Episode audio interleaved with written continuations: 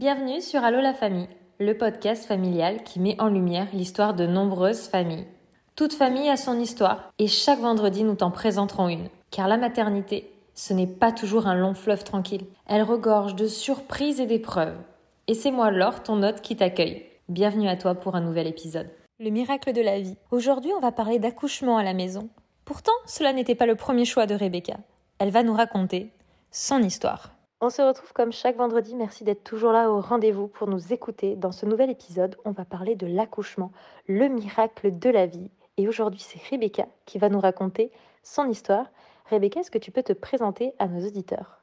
Bonjour Laure et bonjour à tous les auditeurs. Merci beaucoup Laure de m'accueillir euh, sur le podcast euh, Allô la famille. Donc euh, je m'appelle Rebecca, je suis illustratrice et autrice jeunesse dans le milieu éditorial et également créatrice d'une papeterie illustrée qui s'appelle Compte à petit pois. Plus personnellement, je suis la chanceuse maman de deux petites filles de 6 ans et 3 ans qui s'appellent Soleil et Plume. Je suis l'amoureuse de Mathieu depuis euh, bientôt 20 ans et nous vivons euh, tous ensemble avec notre chien en Ardèche. J'adore le prénom de tes filles. alors, Plume, autant je l'avais déjà pu l'entendre, mais quasiment jamais donné à un enfant, donc j'adore. Et le prénom de ton aîné, je ne l'avais jamais entendu. Et franchement, je le trouve trop beau. Vous avez de trop, de trop bon goût en matière de prénom. En tout cas, à ta voix, tu respires le bonheur et la sérénité, c'est hyper agréable. On va remonter un petit peu dans le temps, si tu veux bien, pour raconter ton histoire et l'épisode de votre histoire que tu veux nous partager ce soir. Est-ce qu'on peut déjà commencer par le début? Votre histoire d'amour, comment vous avez décidé de fonder une famille, les débuts de la grossesse, et on va en venir à ce fameux accouchement. Merci beaucoup pour ton retour sur euh, nos prénoms qui sont un petit peu euh, originaux, effectivement. Ça fera plaisir euh, au papa qui a choisi le prénom de, de.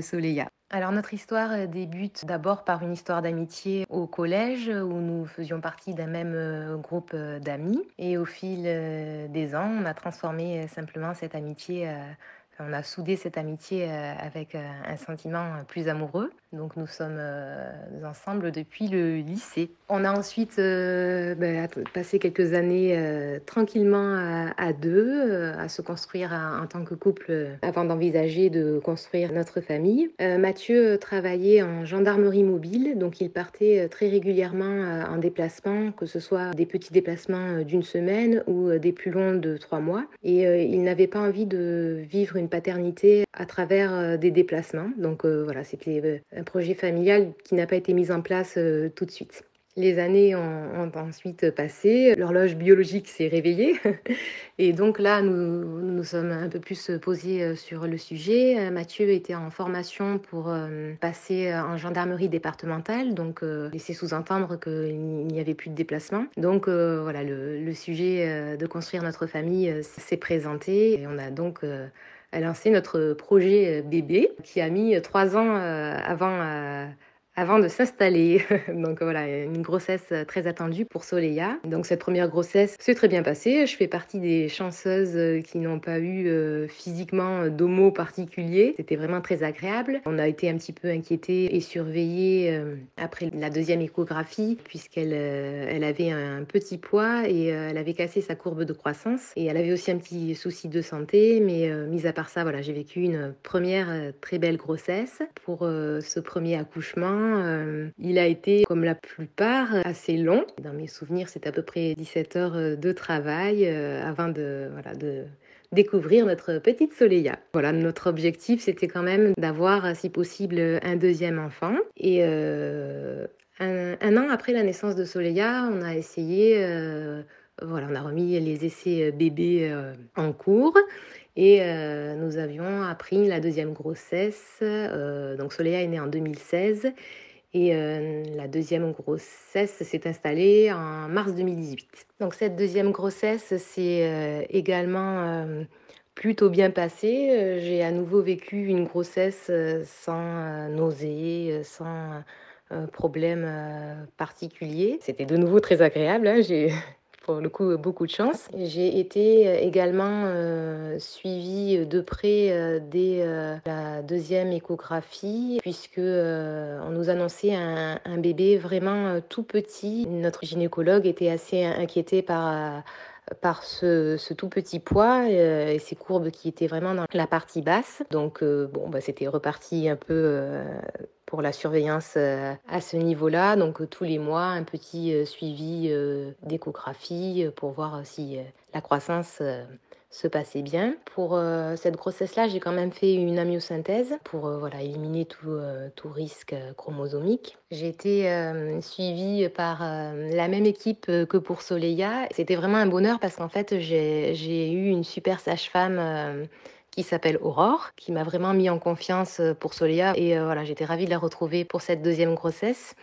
Et il faut savoir que Aurore, donc, qui m'a suivie tout le long pour Soleya et était aussi présente à l'accouchement de Soleya. Donc euh, quand on, s'est revu pour cette deuxième grossesse, euh, je lui avais dit euh, c'est toi qui m'accouches et ça sera personne d'autre.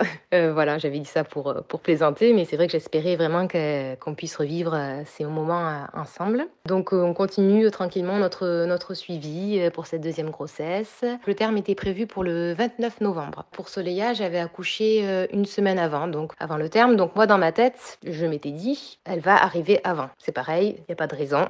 Elle va arriver avant le terme. L'avenir nous dira que ce n'était pas le cas. Donc on voit que toi, tes grossesses en tant que future maman, tu les as très bien vécues malgré que tes petites puces ont l'air d'avoir euh, d'être plutôt des petits gabarits et un fin de grossesse qui est plutôt suivi justement pour observer euh, ces courbes de croissance. Mais du coup, ta puce, la première, est arrivée euh, en pleine santé, tout allait bien et c'est pour ça qu'ils ont quand même malgré tout pris des précautions et suivi la seconde. À ce niveau-là, qu'est-ce que t'indiquait le corps médical? Alors oui, effectivement, je, fais des petits gabarits puisque Soleya est arrivée donc une semaine avant terme et elle pesait 2 kg 530. En fait, pour Soleya, j'ai été euh, suivie puisque nous avions vu à la deuxième échographie qu'elle avait un rein kystique et c'est surtout pour ça qu'on a été suivi et c'est certainement ça qui a fait que sa courbe de croissance euh, a été euh, interrompue. Voilà, pour cette deuxième grossesse, il y avait un petit problème aussi à un rein, mais elle a toujours suivi sa courbe de croissance, seulement elle était, elle était vraiment basse. Elle était, je sais plus, au cinquième percentile je ne sais plus les termes exacts euh, qu'on donne euh, à ce moment-là dans les, calculs de grossesse. Donc c'est pour ça qu'il euh, voulait vraiment vérifier que la, croissance évoluait quand même, même si c'était une croissance dans les, dans les courbes basses, mais voir si elle continuait à bien, bien évoluer. Et toi, du coup, pour cette deuxième grossesse, comme tu avais déjà connu un petit peu ce suivi de plus près par rapport à cette courbe de croissance basse, comment tu l'as vécu euh, peut-être psychologiquement, émotionnellement, le fait de voilà d'être suivi de plus près. Est-ce que tu t'es dit bon bah c'est rassurant, de toute façon ma grande se porte très bien, donc c'est juste de la prévention. Ou est-ce que ça t'a créé peut-être un petit peu de stress, de te dire euh, j'espère que là aussi euh, tout va bien se passer comme pour ma première puce? Alors j'ai eu un petit moment de stress quand euh, on nous l'a de nouveau annoncé, puisque je me suis dit mince, euh, je sais pas, j'ai un problème. Comment ça se fait encore que euh, on, s'inquiète sur cette taille de, bébé Ça, m'a un petit peu perturbé. Le fait de devoir faire la, myosynthèse aussi m'a un, petit peu chamboulé dans cette grossesse là, mais voilà, j'ai très vite repris mon côté positif et puis voilà, je me suis sentie bien entourée. Le fait de d'être suivie par ma sage-femme que je connaissais déjà, ça m'a vraiment bien rassurée. donc finalement j'ai quand même réussi à redevenir euh, sereine euh, jusqu'au bout. L'équipe et le suivi s'ajoutent tellement sur comment on vit les événements. Si on sent que la personne autour de nous qui nous accompagne est confiante, ça nous remet nous aussi en confiance. Et du coup, la grossesse avance, tu approches de ton terme. Et est-ce que tu peux nous raconter un petit peu comment se passait le début de ton accouchement avant de venir eh bien, à même du euh, fameux grand moment? Oui, c'est l'équipe médicale, c'est vraiment euh, essentiel d'être dans de, bonnes conditions et de bonnes relations avec eux. Et c'est vrai que pour ça, j'ai eu, euh, beaucoup de chance. Pour la suite euh, des événements, mi-novembre, c'était la dernière échographie de contrôle. À ce moment-là, j'avais en plus un suivi monitoring deux fois par semaine. Voilà, toujours dans le même principe pour surveiller la vitalité, le cœur s'il y avait des contractions, etc. À cette étape-là, mon gynécologue euh, avait envisagé éventuellement euh, un déclenchement euh, de l'accouchement. Enfin, il avait une réunion avec ses confrères pour discuter de tout ça, toujours dû au fait que ce petit bébé était trop petit. Mais il, m'avait demandé avant ce que, ce que j'en pensais et je lui avais répondu que j'aimerais que, voilà, que ma petite fille arrive le, le plus naturellement possible. Suite à cette réunion, ils étaient d'accord pour laisser les choses euh, aller par elles-mêmes si possible. Et donc arrive le fameux jour euh, du terme, le 29 novembre. J'étais toujours bien enceinte, donc je suis allée à l'hôpital pour refaire un monitoring, une échographie et un examen du col. Là, nous avons revu notre, notre sage-femme et puis elle nous annonçait donc qu'elle partait quelques jours en famille et donc ben, elle ne serait pas là pour, pour mon accouchement puisque ben, j'étais toujours là et que voilà, il y avait quand même de grandes chances pour que ça arrive d'ici peu. Après cet examen, donc je retourne à la maison et euh, je dois revenir à l'hôpital à euh, deux jours après si, euh, si rien ne s'était passé. Deux jours après, c'était le samedi, c'était un samedi. Donc je retourne à l'hôpital puisque j'étais toujours très enceinte et euh, je refais toujours les mêmes vérifications, monitoring, échographie, examen du col. Et la sage-femme me propose à ce moment-là un décollement des membranes en m'expliquant que parfois cela peut aider à provoquer le travail mais sans garantie. J'accepte donc de faire euh, cet examen et puis elle me, elle me dit que cela peut provoquer quelques saignements euh, clairs et puis euh, une, une fatigue un peu plus, un peu plus prononcée. L'après-midi même, nous étions parti pour faire euh, l'arbre de Noël euh, de la gendarmerie. Et euh, finalement, c'est le seul moment de toute la grossesse où, où je n'ai pas porté Soleil, où là, je me suis sentie effectivement plus fatiguée. voilà, je commençais un petit peu à avoir, à avoir mal au ventre. On rentre ensuite chez nous. Je suis de plus en plus fatiguée et voilà, de plus en plus de douleurs au ventre, mais tout à fait supportable. C'était c'était pas du tout gênant. Par contre, j'observe des pertes de sang, mais assez rouges quand même. Donc on s'interroge un peu puisqu'elle m'avait parlé de saignements plutôt clairs. Donc c'est toujours un peu difficile de auto-juger euh, si c'est important euh, ou pas. Donc on, attend un petit peu, on couche Soleilla. Et puis quand même, on décide de téléphoner à l'hôpital pour euh, prendre conseil au sujet de de ces pertes de sang. Le sage-femme au téléphone nous parle du euh, bouchon muqueux, mais voilà, dans mes souvenirs, euh, c'était pas ça. Voilà, je me souvenais bien et c'était pas, pour moi, c'était pas ça. Donc, il nous conseille quand même de, de venir contrôler, euh, voilà, pour, pour se rassurer. On appelle donc notre collègue et ami qui est venu garder Soleia pendant que nous partions à l'hôpital pour faire ce contrôle. Arrivé à l'hôpital, donc ce qui est très pratique puisque c'est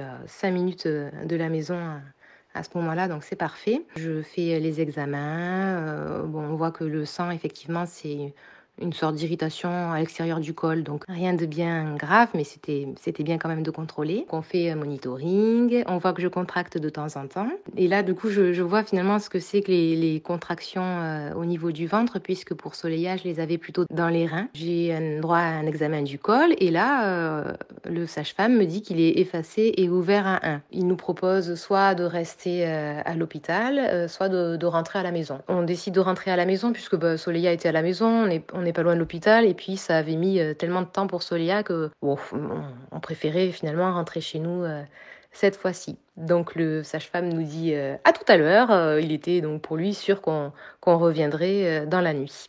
Donc on rentre euh, chez nous, on charge les valises du coup euh, dans la voiture euh, par précaution. Je décide de prendre un bain pour me, pour me détendre pendant un petit peu moins d'une heure. Et puis voilà, je me concentre, je me concentre vraiment pour accueillir au mieux les contractions, voilà, faire prendre, prendre bien le temps de respirer. J'avais fait des cours de hum, préparation à l'accouchement euh, avec du yoga, donc ça m'a vraiment beaucoup aidé à, voilà, vivre ce moment euh, de façon euh, plutôt sereine. On décide de se reposer, mais voilà, dans le, dans le salon, j'avais pas envie spécialement d'aller d'aller me coucher. Et puis voilà, mon, mon amoureux s'endort sur le canapé et moi je continue tranquillement à faire mes respirations euh, de yoga. Vers, euh, je dirais, 23h30 euh, à peu près, je, sens quand même les contractions de plus en plus douloureuses. Et là, je, dis à mon, à mon amoureux, on va, tant pis, on va, on va retourner à l'hôpital. Voilà, j'étais assez déçue à ce moment-là, puisque dans ma tête, je me disais, mince, c'est vraiment, là, c'est vraiment dur, je, je, vais devoir demander la péridurale. Et c'est vrai que je l'avais eu pour Soleia et, et j'avais, j'avais envie d'essayer sans pour pour cette deuxième grossesse. Mais bon, en ce moment-là, je me disais, si ça continue comme ça, il va falloir que, que je demande la péridurale. Donc mon chéri se dirige dans la chambre pour me sortir des habits. Il me demande qu'est-ce que tu veux, comment tu veux t'habiller, qu'est-ce que tu veux mettre, puisque j'étais en pyjama. Je me déplace tant bien que mal dans la chambre qui était pourtant pas très loin. Là, j'avais à ce moment-là vraiment beaucoup de mal à me à me mouvoir et, à parler. Et puis j'ai une forte forte contraction. Et là je perds euh, je perds les os. Je, je perds les os debout dans la chambre. Et là panique totale euh, de mon chéri qui me dit vite, vite, vite, euh, il faut y aller, il faut y aller. Et moi, je lui dis, attends, je vais aller prendre une douche. Donc là, euh, soit un peu plus euh, lucide que moi, ou alors un petit peu plus paniqué, je ne sais pas. Il me dit, non, non, on n'a pas le temps, on se dépêche, comment veux-tu t'habiller? Et donc là, je lui dis, attends, laisse-moi au moins aller aux toilettes, s'il te plaît. Je me dirige donc aux toilettes, et puis donc là, j'étais du coup toute nue, hein, puisqu'on avait enlevé mon pyjama, et je, j'ai l'impression d'avoir envie de, pousser, et je, je baisse ma tête, et là, je vois euh, la tête de mon bébé euh, apparente. Et là, c'est ton premier tête-à-tête avec ton bébé au final. Pas du tout le lieu attendu, pas du tout le lieu auquel tu aurais cru. Et là, tu te dis quoi en fait? Alors là, j'ai eu un petit grand moment de panique où j'ai appelé, euh, j'ai appelé Mathieu en lui disant euh, Je vois la tête, je vois la tête, appelle les pompiers. Et je m'allonge tout de suite dans le couloir, donc entre la porte des toilettes et notre hall d'entrée. Là, j'ai le réflexe de m'allonger tout de suite. Et Mathieu, bah, euh, comme pas possible, prend son téléphone et, et appelle de suite les pompiers. J'ai donc très vite eu envie de pousser et donc bah, la tête est sortie. Ensuite, l'épaule et puis euh, tout son corps. C'est Mathieu qui a suivi bah, tout le conseil euh, du SMUR et qui a accueilli sa petite, euh, sa petite fille par lui-même. Il a vraiment été super. Il a assez appuyé comme il fallait pour pas que j'ai de déchirement ou, ou toute autre chose. Enfin, ça a été un sage-femme parfait. Il a donc euh, les pompiers euh, très rapidement au téléphone, donc il, euh, alors il dit toutes les informations qu'il faut dans l'ordre parce que ça c'est l'habitude de, son métier. Et puis là, les pompiers lui demandent si le, le bâtiment est accessible et je vois qu'il regarde par la fenêtre et le portail de notre notre résidence est fermée. Donc là, il me, il me regarde et il me dit, euh, il faut que j'aille ouvrir le portail. Et alors à ce moment-là, je lui dis, fais vite, parce que là, j'avais déjà envie de, de, pousser. Donc il part euh, en vitesse euh, ouvrir le portail. Par chance, on habite au rez-de-chaussée, mais c'est ces secondes paraissent quand même assez, euh, assez longues. Entre-temps, j'ai notre chien qui, qui vient me voir. Euh, alors, quand j'y repense, c'était attachant puisqu'il est venu me sentir le visage. Mais alors moi, je, je lui disais, oulala, là là, sors, sors, sors Voilà, on sait jamais. Et euh, donc, Mathieu revient avec toujours le SMUR au téléphone. Et là, il est guidé par le médecin du SMUR pour réaliser mon accouchement. À ce moment-là, j'étais plus du tout euh, dans cet esprit euh, de panique. Je m'étais mis dans une bulle, euh, une bulle, mais vraiment de. Enfin, j'étais vraiment sereine. Je, disais rien. Le personnel du SMUR me demandait à mon mari si, si j'entendais ce qu'il disait. Alors, il répondait oui, oui, elle entend, elle entend. Mais j'étais vraiment dans un coupé, coupé finalement de, euh, de, ce monde-là et, dans mon monde à moi et, prête à réaliser euh, cet accouchement. C'était une sensation assez étrange et, euh, à la fois ça m'a, enfin, vraiment apaisée. J'étais, vraiment dans un apaisement, ce qui peut paraître assez un peu contradictoire au vu de la situation. Les pompiers sont ensuite euh, arrivés, je sais pas, peut-être euh, trois minutes après l'arrivée de Plume. Donc il me sort, euh, il me sort Plume, il me la pose, il me la pose sur moi. Là, au téléphone, on nous dit il faudrait la, couvrir. Donc moi, j'essaye tant bien que mal d'attraper une veste qui traîne pas très loin de, de, de, là où je suis allongée. Et puis bon, finalement, Mathieu prend quand même le temps d'aller chercher une serviette pour la couvrir, pour qu'elle soit quand même un peu au chaud. Quelle expérience incroyable aujourd'hui dans notre génération. C'est tellement rare maintenant d'accoucher chez soi. On est euh, énormément de femmes à, accoucher en milieu hospitalier. Donc, toi, tu dis que tu t'es mis un petit peu dans ta bulle, tu te sentais sereine. Est-ce qu'avec le recul, tu te dis, c'est quand même incroyable ce que j'ai fait, j'ai accouché chez moi?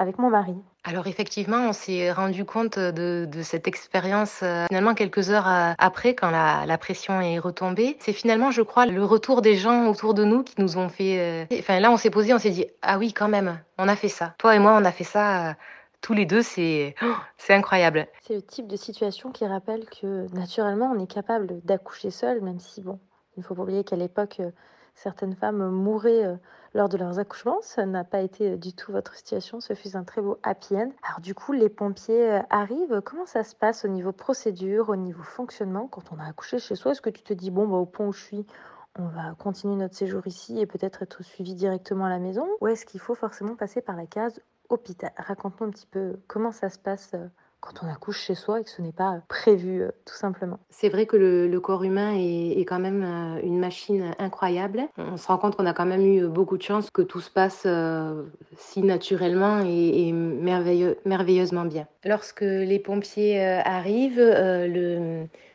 alors je vais dire que c'est le chef, mais je, je, ne connais pas les grades au niveau des pompiers, mais voilà, le, le, chef donc prend, prend de suite le, téléphone et puis il pose les, les, yeux sur moi et il dit au téléphone Ah, mais le bébé est là Et là, le médecin du SPUR lui répond Mais oui, je sais Donc ça, c'était assez assez euh, marrant. Les pompiers euh, ont commencé à faire euh, les premiers soins et très vite après est arrivé donc le sage-femme qui m'avait accueilli euh, quelques heures avant à, l'hôpital, accompagné d'une médecin du, du, SAMU. Donc là, c'était rigolo parce que quand il a eu euh, l'appel, euh, il nous a dit j'étais sûre que c'était vous. Donc l'équipe médicale font les premiers soins pour Plume. C'est à ce moment-là que Soleya se réveille parce que Soleya, elle a quand même là entendu qu'il y avait quand même un petit peu de raffut euh, dans notre maison. Et là, j'ai été, euh, j'ai été vraiment euh, finalement ravie qu'elle se réveille puisque j'avais vraiment le souhait que ce soit la première, après son papa bien sûr, mais la première à, découvrir sa petite sœur. Donc là, j'ai été, j'ai été ravie. Donc c'était pas loin de 1 heure du matin, je crois. Donc Solia découvre sa petite sœur. elle veut bien ensuite aller dans les, dans les bras d'un pompier pour que que Mathieu puisse couper euh, le cordon. Ensuite, euh, alors dans mon cas, je, ne sais pas si c'est euh, quelque chose de systématique, mais les pompiers avec donc le sage-femme m'ont transporté à l'hôpital avec Plume. J'avais toujours le, le placenta à sortir. Donc on m'a on m'a mise sur un brancard. J'entends Soleil pleurer euh, juste avant de partir et le, le sage-femme euh, me l'emmène près de moi pour qu'elle me fasse un bisou. Il pensait qu'elle euh, voilà qu'elle était triste de me voir partir. Et en fait, j'ai appris plus tard qu'elle était elle avait glissé et qu'elle était tombée. Forcément, c'était c'était quand même assez sale par terre.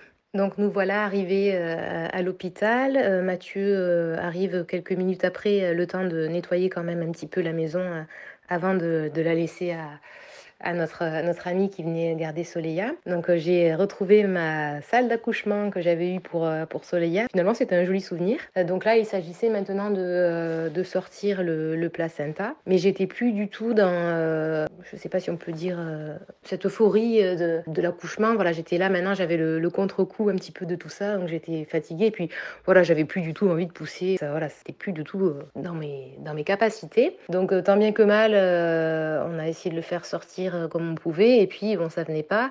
Donc, le, sage-femme décide d'appeler euh, l'anesthésiste pour m'aider à, sortir le placenta. En fait, là, j'ai pris conscience que j'ai réussi à accoucher euh, sans péridurale, chose que j'avais très envie d'essayer. Donc là, j'ai été, servie. Et je me suis dit, mais c'est pas possible, je n'ai pas pu accoucher comme ça, comme ça s'est passé à la maison sans aide médicale. Et je peux pas avoir maintenant quelqu'un qui vient pour, pour m'aider à, enlever ce, ce placenta. Alors là, je pense que j'ai eu un regain de je, ne sais quoi. Et l'anesthésiste était arrivé dans la salle, il était en train de se préparer. Et là, j'ai réussi, euh, juste avant qu'il fasse quoi que ce soit, à, à sortir tout le placenta. Ça, c'était un petit peu ma, ma victoire. Pendant ce temps, euh, Plume était euh, en peau à peau euh, avec son papa. Elle lui tétait très très fort le bras et elle lui, a, elle lui avait même fait un suçon. Donc c'était un petit souvenir aussi qu'il a gardé quelques heures. C'était voilà, c'était sympa pour lui. Et je pense qu'elle avait tant donné sur son bras que quand il est venu le moment de me la mettre au sein, elle avait plus du tout envie de téter. Donc finalement, on a fait notre première tétée d'allaitement le matin à 8h30, je crois. C'était assez tard. Donc euh, voilà, nous, notre, notre accouchement s'est quand même terminé euh, à l'hôpital. Je sais pas, je pense que, voilà, comme c'était imprévu comme ça, ils ont quand même préféré. Euh, peut-être plus à l'aise avec, avec le, système médical. Ils ont préféré m'amener, je pense, à l'hôpital. Après, j'imagine, quand c'est accompagné pour des accouchements prévus à domicile, que, que tout est différent. Au final, c'est le placenta qui aura été plus dur à sortir que ce bébé qui est arrivé euh, comme ça, euh, tout seul euh, à la maison. En fait, finalement, tu n'as pas senti ton corps travaillait autant que ça, au point que le bébé était en train de dire Coucou, ça y est, je sors, je suis prête. Et en termes de déclaration, alors, ta fille est née administrativement chez toi ou il considère administrativement qu'elle est née à l'hôpital? C'est effectivement ça, le, placenta m'a vraiment donné du fil à retordre euh, par rapport euh, finalement à l'accouchement. C'est assez bizarre à dire d'ailleurs. Alors Plume est née euh, à l'adresse de notre domicile de l'époque, puisque maintenant nous avons déménagé. Mais non, non, elle est née dans notre rue, dans notre maison. c'est écrit sur, son, sur notre livret de famille et sur son acte de naissance. Donc ça c'est plutôt plutôt sympa, je trouve, d'avoir ce, souvenir-là. Ah, pour le coup, ça serait une sacrée anecdote, ça c'est sûr. Comment ça se passe du coup après Tu dois faire le séjour à la maternité? Comment ça fonctionne? Alors, euh, on a fait un séjour à la maternité euh, classique. Je ne me souviens pas avoir eu le choix euh, de, rentrer à la maison ou, de rester. Je pense qu'on aurait pu le demander. J'ai apprécié quand même de faire ce séjour à la maternité pour déjà avoir ces, premiers jours un peu essentiels, rien qu'avec Plume. C'était aussi important, voilà, d'avoir du temps un peu exclusif avec elle. Ça a aussi permis à Mathieu d'avoir euh, du temps un peu tout seul avec Soleil,a euh, les moments où il n'était pas avec moi. Donc voilà, moi j'ai eu un, séjour à la maternité euh, tout à fait classique. C'est une bonne question effectivement de savoir si c'est euh, le schéma euh, classique euh, quand on accouche chez soi et que ce n'est pas prévu de faire un séjour à maternité, mais comme tu dis, c'est un moment assez primordial et important de pouvoir avoir ce petit tête-à-tête, ces débuts, ces premières relations qui se créent avec ce bébé avant de rentrer dans le cocon familial tous ensemble. En tout cas, votre histoire est assez incroyable, ce bébé arrivé si vite, surtout que voilà, quand un premier accouchement prend du temps, on ne s'attend tellement pas à ce que le deuxième arrive comme une lettre à la poste et fioup Hop là, ça y est, bébé est là. Alors, qu'est-ce que tu voudrais dire à toutes les personnes qui auront écouté cet épisode par rapport à ton histoire? Quel message tu voudrais leur faire passer? Effectivement, euh, on, ne s'attendait pas à l'arrivée aussi vite euh, de notre petite plume. Alors on nous avait prévenu qu'un deuxième accouchement durait parfois moins longtemps, mais euh, voilà, on n'imaginait pas moins longtemps comme ça. D'ailleurs, pour fixer euh, l'heure de naissance de Plume, euh, nous nous sommes euh, aidés finalement de la durée d'appel avec le médecin du SMUR, qui a duré 7 minutes, et c'est comme ça qu'on a pu fixer son, heure de naissance, puisqu'on n'a pas pensé à regarder tout de suite l'heure au moment de sa venue au monde. Alors moi, j'avais très envie de raconter cette expérience pour pour redonner un petit peu de l'importance euh, à la place euh, du papa ou, de l'autre maman ou, de manière plus générale de l'accompagnant euh, choisi dans un accouchement. voilà, que ce soit un accouchement un peu atypique ou, plus classique. Alors classique avec de gros guillemets parce que je ne pense pas que l'on puisse associer le mot classique au mot accouchement.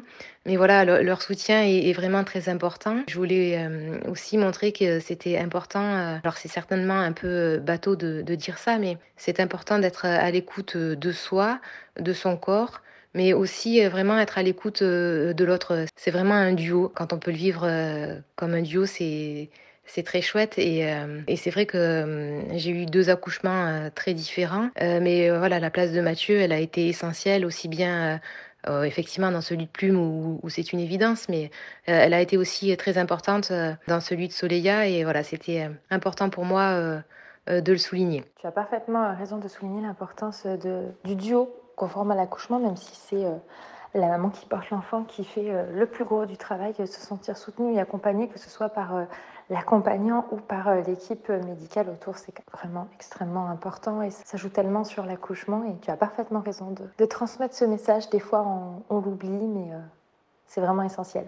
C'est vrai qu'ils sont parfois un, peu plus oubliés, euh, mais, mais oui, je trouve que c'est important de, les, de les associer à, l'accouchement, même si effectivement on fait quand même le gros du travail, c'est vrai.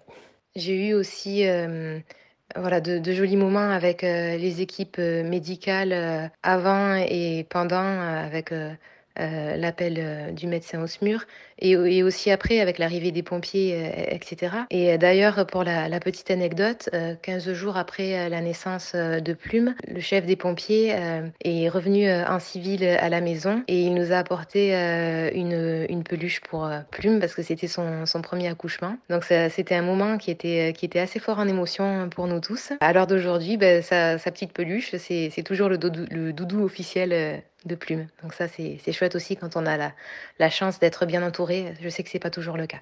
Eh bien, Rebecca, je te remercie de nous avoir raconté ton histoire et ce merveilleux accouchement. C'est toujours très agréable d'écouter euh, des épisodes remplis d'amour, de joie et de très beaux messages à faire passer. Ça rappelle au combien euh, le miracle de la vie euh, existe et au combien il peut être beau. Merci beaucoup et qui sait, comme j'aime bien le dire, peut-être à bientôt dans un prochain épisode. Merci à toi alors pour ce, petit moment euh, avec toi. Merci de m'avoir donné la parole euh, sur ton podcast. Euh, je suis ravie d'avoir partagé ces moments intimes, intimes de ma vie et, d'avoir pu replonger dans, mes jolis souvenirs. Belle continuation sur ton podcast et au plaisir de rééchanger avec toi.